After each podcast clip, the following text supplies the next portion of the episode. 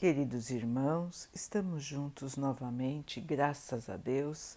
Vamos continuar buscando a nossa melhoria, estudando as mensagens de Jesus, usando o livro Vinha de Luz de Emmanuel, com psicografia de Chico Xavier. A mensagem de hoje se chama Vida Conjugal. Assim também vós, cada um em particular, ame a sua própria mulher como a si mesmo, e a mulher reverencie o seu marido. Paulo, Efésios 5:33. As tragédias da vida conjugal costumam povoar o caminho comum.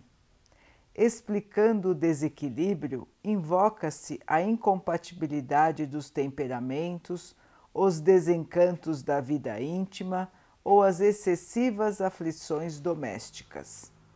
O marido disputa companhias novas ou entretenimentos prejudiciais, ao passo que, em muitos casos, abre-se a mente feminina ao império das tentações, entrando em falso rumo. Semelhante situação, porém, será sempre estranhável nos lares formados sobre as escolas da fé nos círculos do cristianismo. Os cônjuges com o Cristo acolhem, acima de tudo, as doces recomendações da fraternidade.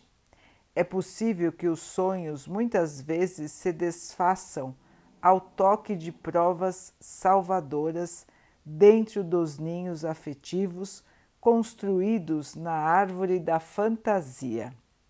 Muitos homens e mulheres exigem, por tempo vasto, flores celestes sobre espinhos terrenos, reclamando dos outros atitudes e diretrizes que eles são, por enquanto, incapazes de adotar. E o matrimônio se converte para eles em instituição detestável. O cristão, contudo, não pode ignorar a transitoriedade das experiências humanas. Com Jesus é impossível destruir os divinos fundamentos da amizade real. Busque-se o lado útil e santo da tarefa e que a esperança seja a lâmpada acesa no caminho. Tua esposa mantém-se em nível inferior à tua expectativa? Lembra-te de que ela é mãe dos teus filhinhos e serva de tuas necessidades. Teu esposo é ignorante e cruel? Não esqueças que ele é o companheiro que Deus te concedeu. Meus irmãos, o convívio dentro do lar, o convívio na família Vamos lembrar, irmãos, que dentro do nosso lar, dentro de nossa família, estão os nossos maiores desafios de convivência. E por quê? Porque perto de nós, bem perto, estão os espíritos com os quais nós precisamos conviver, com os quais nós temos dívidas ou que tem dívidas para conosco. Então, irmãos, sempre é uma relação onde existe a necessidade de reconstrução, de reconstrução da convivência. Em alguns casos, temos também espíritos amigos, espíritos que se amam e vêm juntos para passar por desafios que são dívidas que os dois têm de ocasiões passadas, ou são desafios de auxílio a um terceiro irmão, no caso, um filho. Então, existem muitas e muitas situações onde as pessoas estão juntas porque existe uma necessidade espiritual para que estejam juntas. Em muitos casos, o amor verdadeiro Acontece. E são espíritos que estão juntos em muitas encarnações.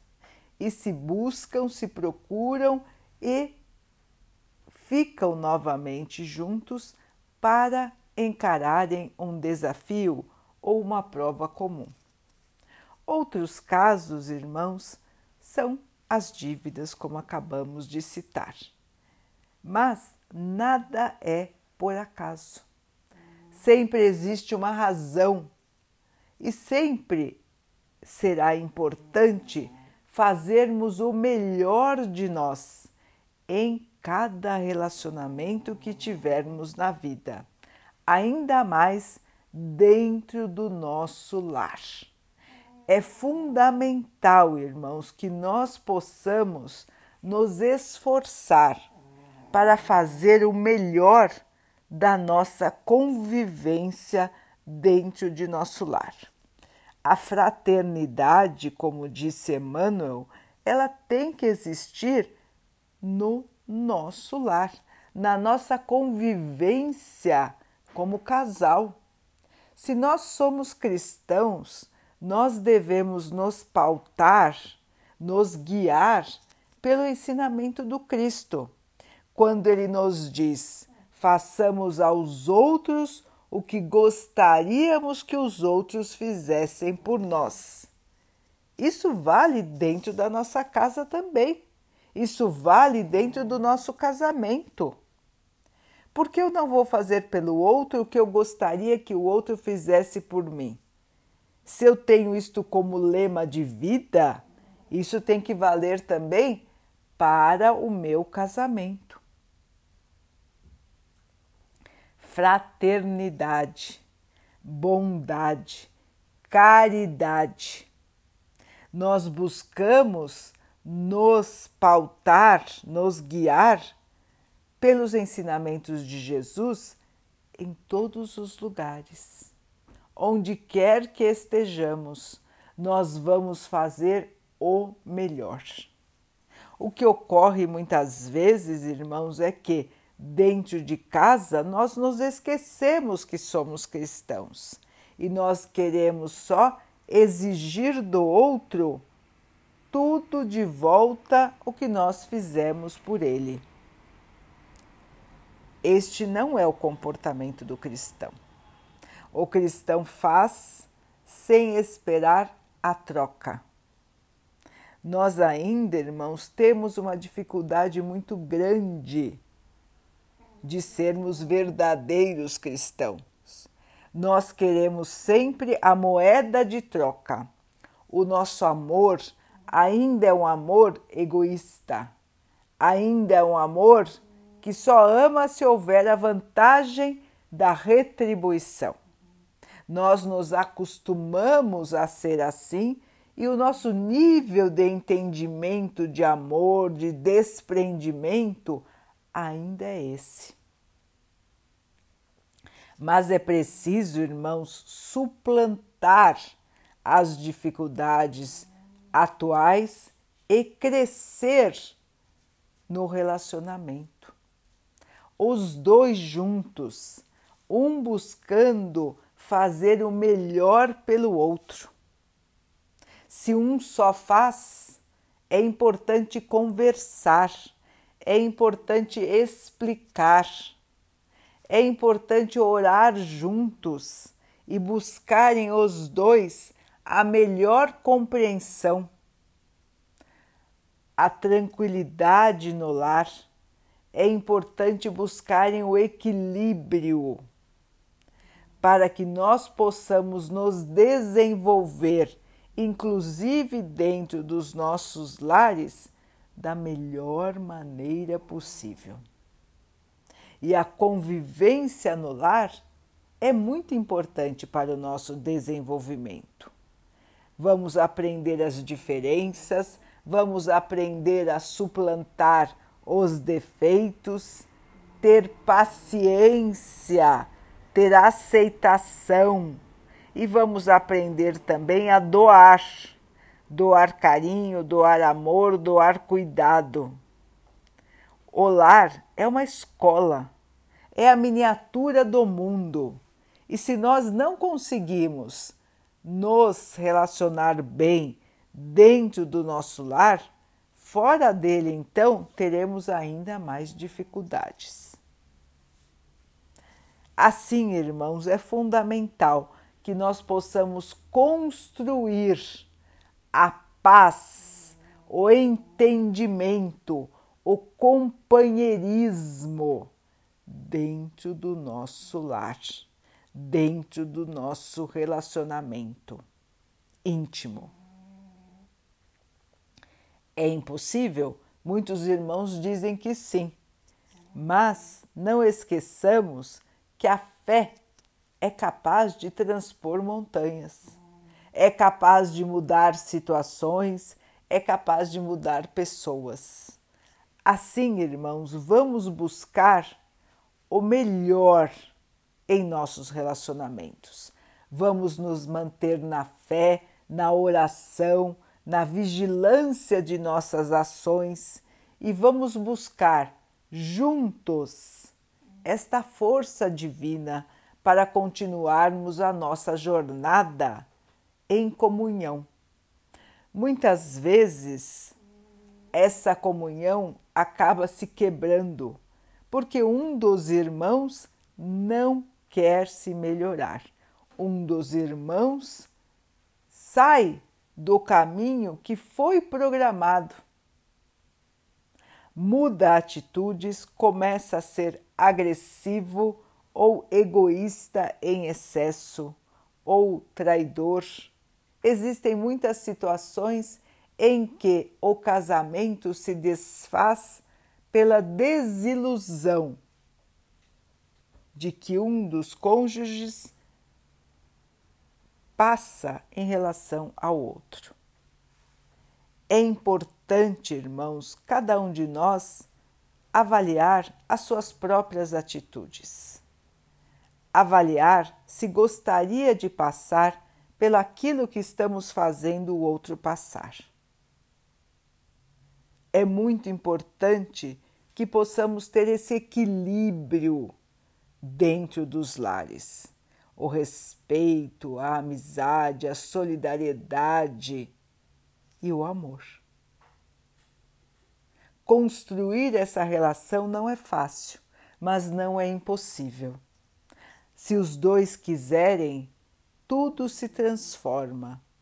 Se um não quer, fica difícil.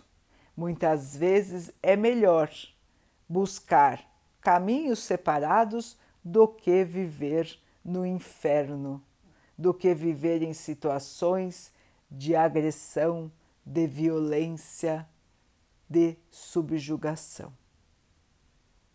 Então, irmãos, nós precisamos avaliar com calma, com honestidade e, após termos nos dedicado ao máximo, e vermos então se a situação pode ser remediada ou se a situação é irreversível. Se o outro irmão quer mudar, se o outro irmão não quer mudar. E assim, irmãos, nós vamos decidindo da melhor maneira, mas sempre nos esforçando para fazer o melhor de nós para oferecer o melhor de nós, em primeiro lugar, sem esperar a troca imediata, mas sim oferecendo aquilo que o Cristo nos ensinou, oferecendo o amor, oferecendo a fraternidade, o cuidado, a amizade e criando um laço firme de união pautada pelos ensinamentos do Mestre, fortalecidas, fortalecida pela oração, pela vigilância, pela união em todas as tarefas da vida. Busquemos a paz em nosso lar, irmãos, busquemos a união, busquemos o amor, busquemos transpor as dificuldades internas externas dos nossos casamentos. E vamos em frente, sempre pensando na evolução espiritual que temos que ganhar aqui na Terra. Tudo aqui é passageiro, irmãos, tudo aqui é volátil, mas o espírito é O verdadeiro amor une as pessoas para sempre, une os espíritos para sempre. Assim, aqueles casais que verdadeiramente viveram o amor estarão juntos para sempre, tanto no plano terreno como no plano espiritual. Separações passageiras deixarão de existir, porque o amor é laço eterno. Vamos então orar juntos, irmãos, agradecendo ao Pai por tudo que somos, por tudo que temos, por todas as oportunidades que a vida nos traz para que possamos evoluir, que possamos perceber, aproveitar e crescer com cada novo desafio, nos pautando na fé, na esperança e na perseverança no bem. Que o Pai possa assim nos abençoar e abençoe a todos os nossos irmãos. Que Ele abençoe os animais, as águas, as plantas e o ar do nosso planeta. E que Ele abençoe também a água que colocamos sobre a mesa, para que ela possa nos trazer a calma e que ela nos proteja dos males e das doenças. Queridos irmãos, fiquem, estejam e permaneçam com Jesus. Até amanhã.